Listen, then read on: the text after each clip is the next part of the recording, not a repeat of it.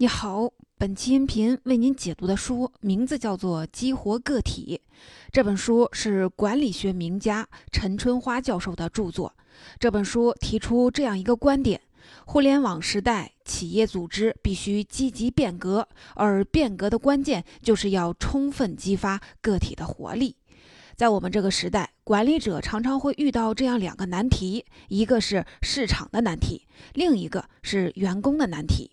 市场的难题是什么呢？是技术进步太猛了，竞争太残酷。就算是百年老店，一不小心也有可能掉队。就像诺基亚，几乎一夜之间就从手机行业的霸主跌落神坛，很快就落伍了。面对员工的难题是什么呢？比如很多管理者抱怨，现在九零后、九五后的员工越来越多，他们比较崇尚个性，不愿加班，爱提意见，还动不动就跳槽，管理起来难度很大。很多经典的管理方法和激励手段好像都不太管用。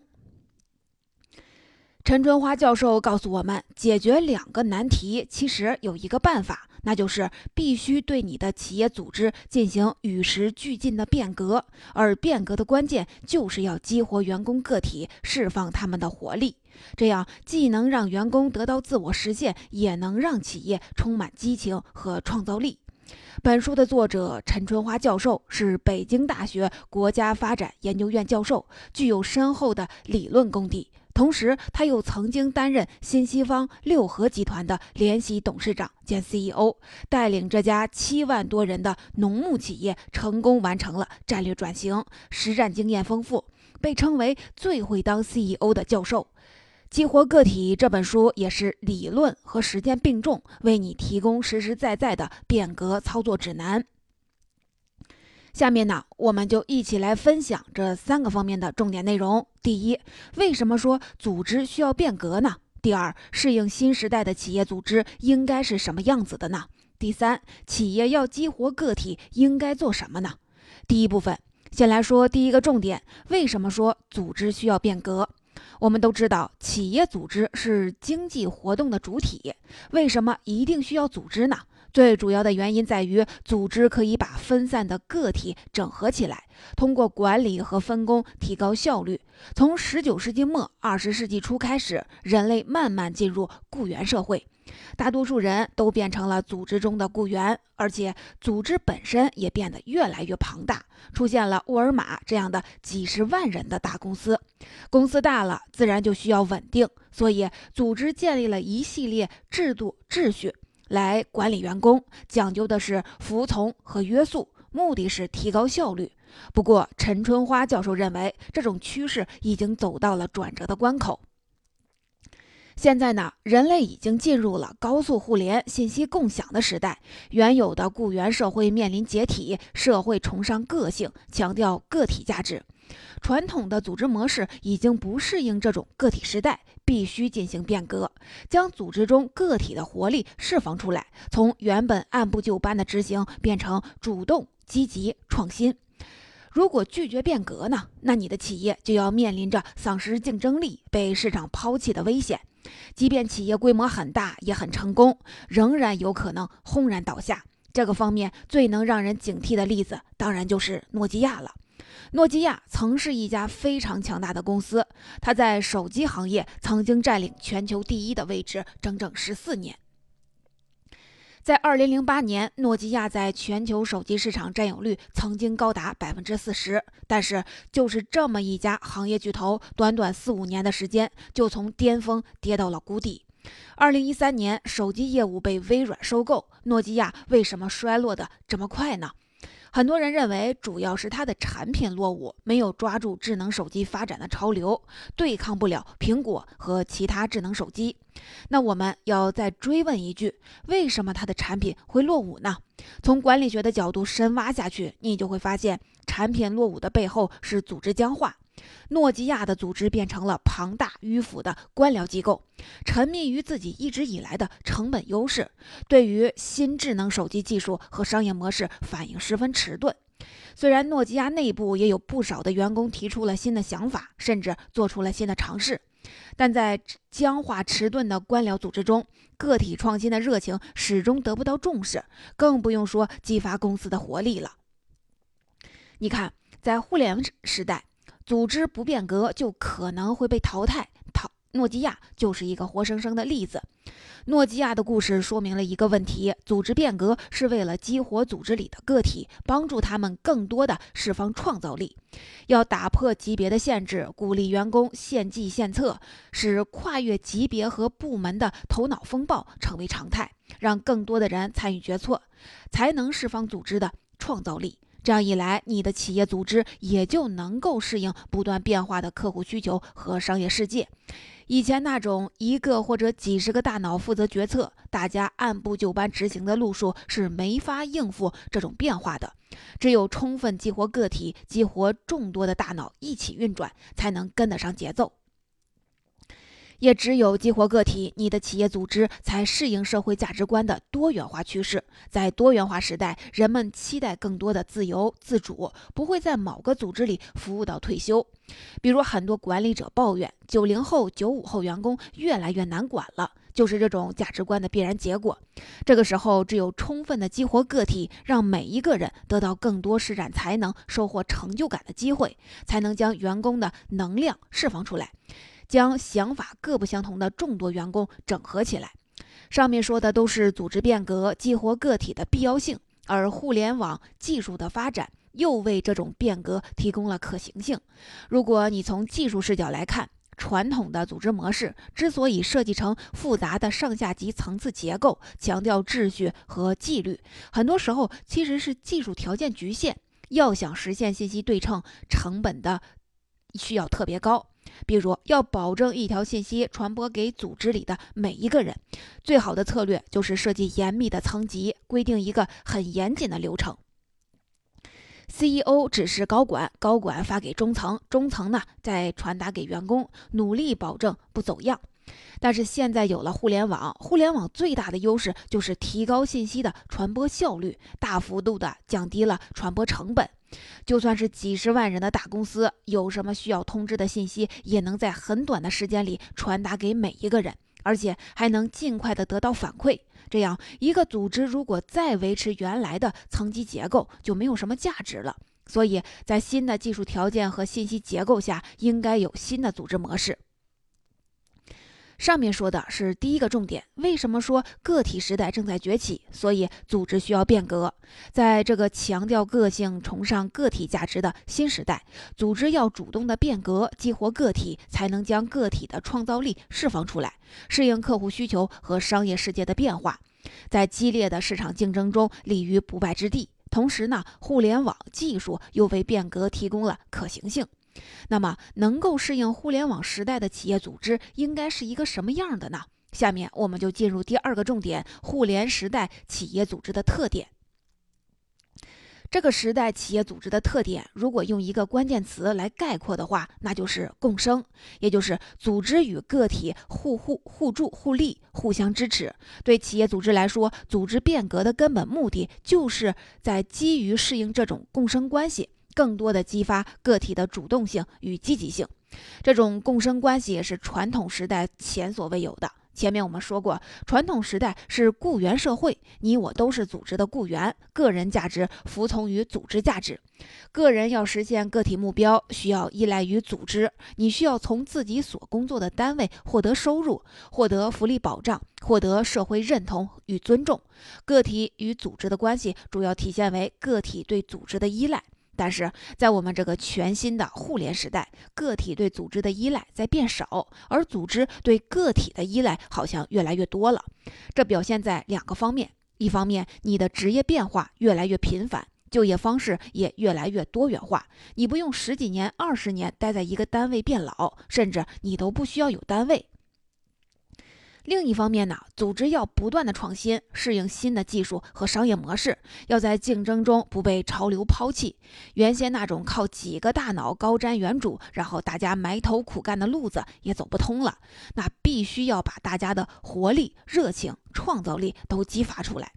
陈春花教授认为，在这个时代，组织不能像以前那样忽视个体，不能简单的要求个体服从组织。组织要做的事情是通过有效的变革激发个体，寻找组织目标与个人目标的连接点，最大限度地争取个体的合作与支持。概括起来说，互联时代企业组织的基本特点就是与个体共生，努力激发个体，争取个体合作。这样的组织应该是一个信息共享平台，这个平台应该具有开放性和协同性，并且能够给每个个体带来幸福感。先来介绍一下这个平台：互联时代的企业组织必须变成信息共享的平台。刚才我们说过，互联技术的进步。能够帮助消除组织内部的信息不对称，这样一来，以前那种由管理层垄断信息，通过复杂的上下层级来传递信息的安排就变得没有意义了。这就意味着组织可以变得更加扁平化，可以向更多的人开放信息权限，内部的信息交流也可以变得更加通畅。组织顺着这条路往下走，会变成什么样呢？就会变成一个信息高度对称、充分共享的平台。在这个平台上，每个人都可以掌握充分的信息。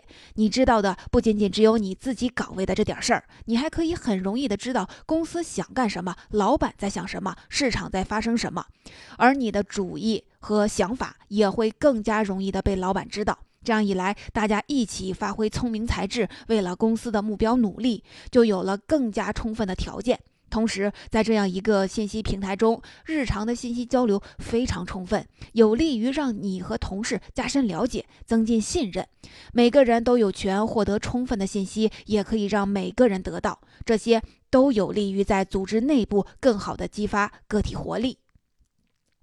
书里呢举了一个例子，就是华为的铁三角模式。以前，华为在响应客户需求的时候，采用的是传统的客户经理制。客户经理一个人面对客户，收集到需求之后，要通过内部流程的层层关卡，从不同部门呼叫后方支持，不仅效率低下，而且常常陷入扯皮内耗。后来，经过华为经过反思。设计了一种集团作战的铁三角模式，由一名客户经理、一名负责提供解决方案的专家和一名负责向客户交付的产品服务专家，三个人组成了一个小组，共同面对客户。三个人目标高度一致，信息充分共享，共同为客户解决问题，这就提升了服务客户的效率。华文的这个铁三角就是一种基于信息共享的小型战斗平台。再往下分析一步，互联时代的企业平台在信息共享的功能之外，还应该具备什么特征呢？它应该具备开放性。这意味着互联时代的企业组织必须打破原有的内外的界限。以前的企业不论大小，其实都习惯把内部结构切成规整的条条块块，有的呢叫部门，有的叫分公司，有的叫事业部，万变不离其中。结构固定下来，大家各司其职，当然有它的好处，但过分的固化往往会导致僵化。僵化有两宗罪：一是难以适应市场和客户瞬息万变的需求；二是会忽视员工的个性，无法激发个体的活力。例如，你在技术部门干活，但你对销售也很感兴趣。在传统的固化结构中，你的这点兴趣对公司毫无价值，公司不可能专门把你调去销售部门。不过，到了互联时代，企业组织可以通过广泛设置非正式的虚拟性的组织，来打破原有的结构界限，弥补固化的缺陷。这一方面回应了市场的需求，另一方面也充分激发了个体的活力。陈春花教授在新希望公司任职的时候，曾设计了一个叫做“新创意”的组织，这是公司的创新事业平台。这个平台跨越部门和层级界限，从最底层员工一直连通到了决策层。虽然是虚拟组织，但却拥有充足的预算和规范的流程。不管你是什么岗位、什么工种，只要有创意、有点子。都可以通过线上或者线下渠道向平台提交。平台筛选之后，如果觉得你的创意有价值，会为你提供资金的支持，协调公司内外各种资源，帮你将创意一步一步的变成产品。结果平台上线四个月就收集了一千多条的创意，其中不少最终成功落地，变成了公司创新的重要发动机。除了打破内部界限之外，企业也必须要打破外部界限，向客户、产业链上下游等利益相关者敞开大门，在更大的范围内整合资源，争取合作，形成生态链。举例来说，以前的企业如果想得到一个牛人的帮助，基本上只有雇佣他这一条路。但是现在就不同了，你可以聘请他做外部专家，可以通过工作项目外包的方式和他合作，办法多的是。归根结底，要打破高墙，面向世界，争取更多的合作。这个方面的典型案例，我们就要说到淘宝了。淘宝已经不再是一家单独的企业，而是一个没有边界的生态体系，囊括了亿万家的工厂、买家和客户，大家合作共生，这就是开放性商业模式的典范。除了开放性，平台还应该具有协同性，能够用新的方式把组织成员有效的连接，发挥充分的合作协同效应。我们在前面说过，互联时代的组织成员独立性非常的强烈，依靠传统的手段是不管用了。那怎么办呢？陈春花教授认为有两点十分重要。第一点是流程重组，通过优化流程，引发成员对于组织的兴趣，同时为个体提供足够的帮助，让个体为组织加倍的贡献力量。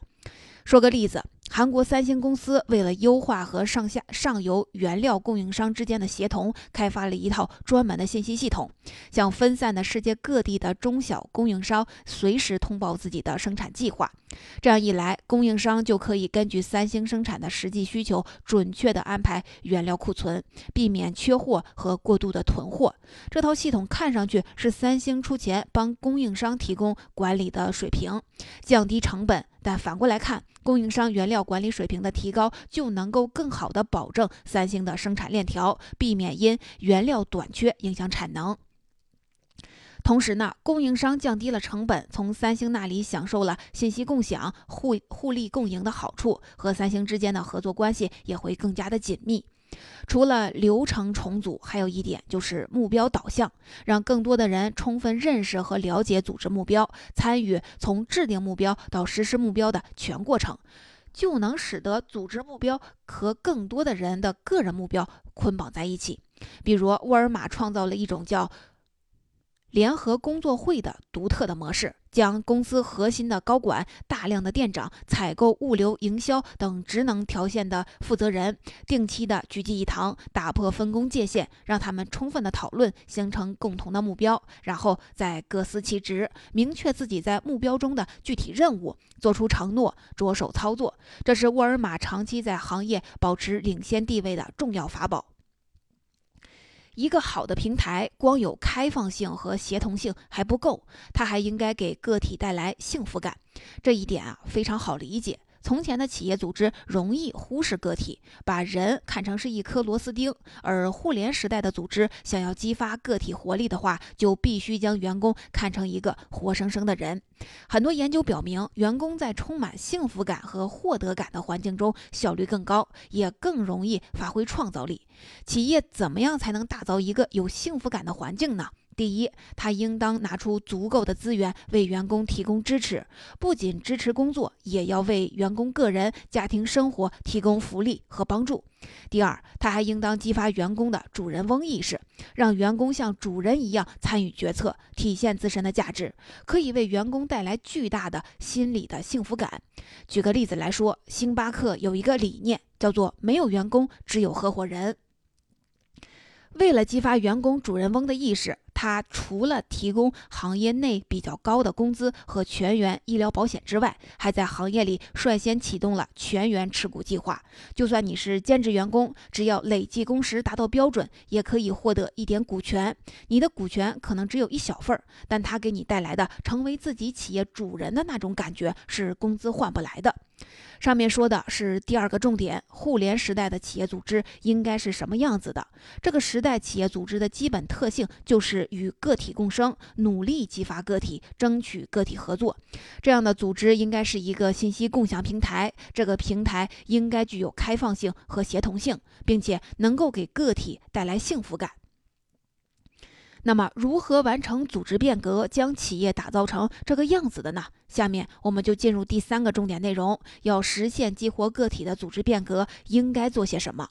不同行业、不同企业打法肯定千差万别。不过，陈春花教授总结提炼出一套组合拳：先要实现领导者的变革，解决自己的问题；然后找到牛人，解决帮手问题；最后打造文化氛围，解决整体问题。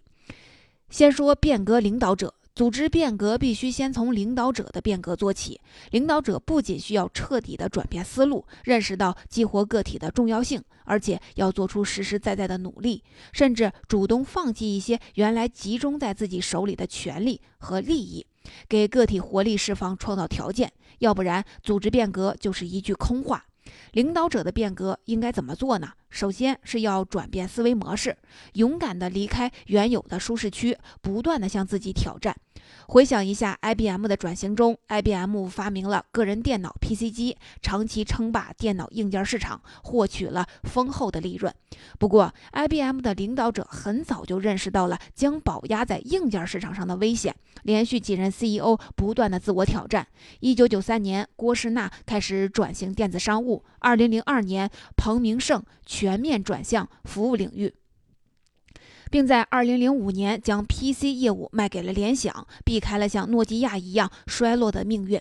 而今天，这家百年老店还在不断的转型。除了自我挑战之外，领导者还要成为布道者，不断的提示你的手下不能安于现状、高枕无忧，危机可能就在前面的路口。同时，领导者还要坚韧不拔，敢于面对冲突，长期坚持，才有可能带领组织成功实现变革。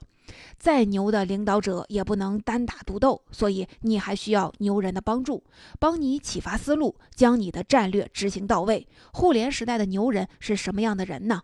陈春花教授提醒你，这种牛人不是简单的能人概念，他们具备三方面的鲜明特质：一是不固守经验，二是敢于创新并且承担责任，三是强调自由但注重价值实现。你的 HR 战略应该是寻找牛人、培养牛人、使用牛人，为牛人发光发热创造条件。不过有一点你得特别注意，牛人不见得只能当员工来用。陈春花教授就碰到过这种情况。有一次，他的人力主管抱怨，发现一个特别牛的人，但挖了三年都挖不来。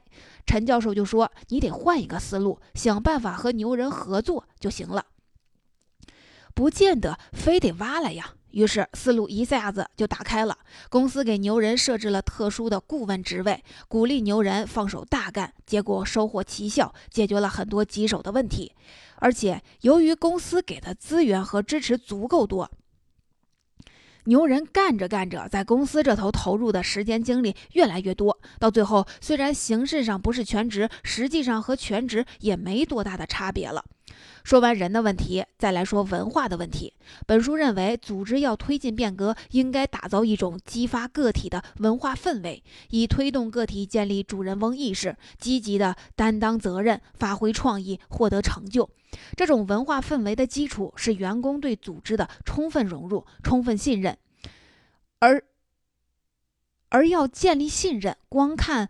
光是喊口号肯定是不行的，关键是要让员工感受和分享改变带来的好处，所以需要从激励和分享做起。举个华为的例子，华为懂得和员工谈激励，光喊口号是。给钱，那就是耍流氓。新员工入职，别的企业都给五万，华为敢给十万。他认为，只有多花这五万，让你觉得付出有所回报，才能把你的干劲儿真正的激发出来。经济形势不好了，大家普遍的降薪水，华为不仅不跟风，还倒过来涨钱，因为他认为，越是艰难时刻，越是需要你绞尽脑汁的拼尽全力，就越是需要给予足够的激励。华为还不仅仅是薪水高，它还有一整套员工持股制度，百分之九十八以上的股份都是员工的。这样一来，不用喊口号，你也会有主人翁意识，也会全身心的投入工作。总结一下这一部分，要实现激活个体的组织变革，有三个努力的方向：一个是组织者的变革，转变思维模式，居安思危；一个是学会跟牛人协作；还有一个是营造能够激活个体的企业文化，推动每个员工建立主人翁意识。好了，讲到这里，这本书的主要内容就给您讲的差不多了。让我们来回顾一下。首先，我们讲了为什么说个体时代正在崛起，所以组织需要变革，变革可以帮助企业释放个体创造力，适应新企业模式和客户需要，适应价值观多元化，保持市场竞争力。互联网技术进步为变革创造了条件。然后我们讲，互联网时代企业组织基本特点是与个体共生，组织应该是一个信息共享平台，这个平台应该具有开放性和协同性，并且能够给个体带来幸福感。最后，我们介绍了推进组织变革的一套组合拳，通过领导者变革解决自己的问题，通过寻找牛人解决帮手问题，最后打造文化氛围，解决整体问题。既然组织要不断的变革，有没有确定的方向呢？陈春花教授认为，未来的组织要变成水一样的组织。我们都知道，水是没有形状的，具有无限的可能性。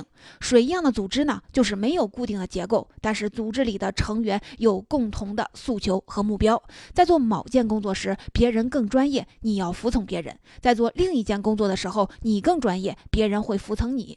这样的组织才能最大程度地激发个体的活力。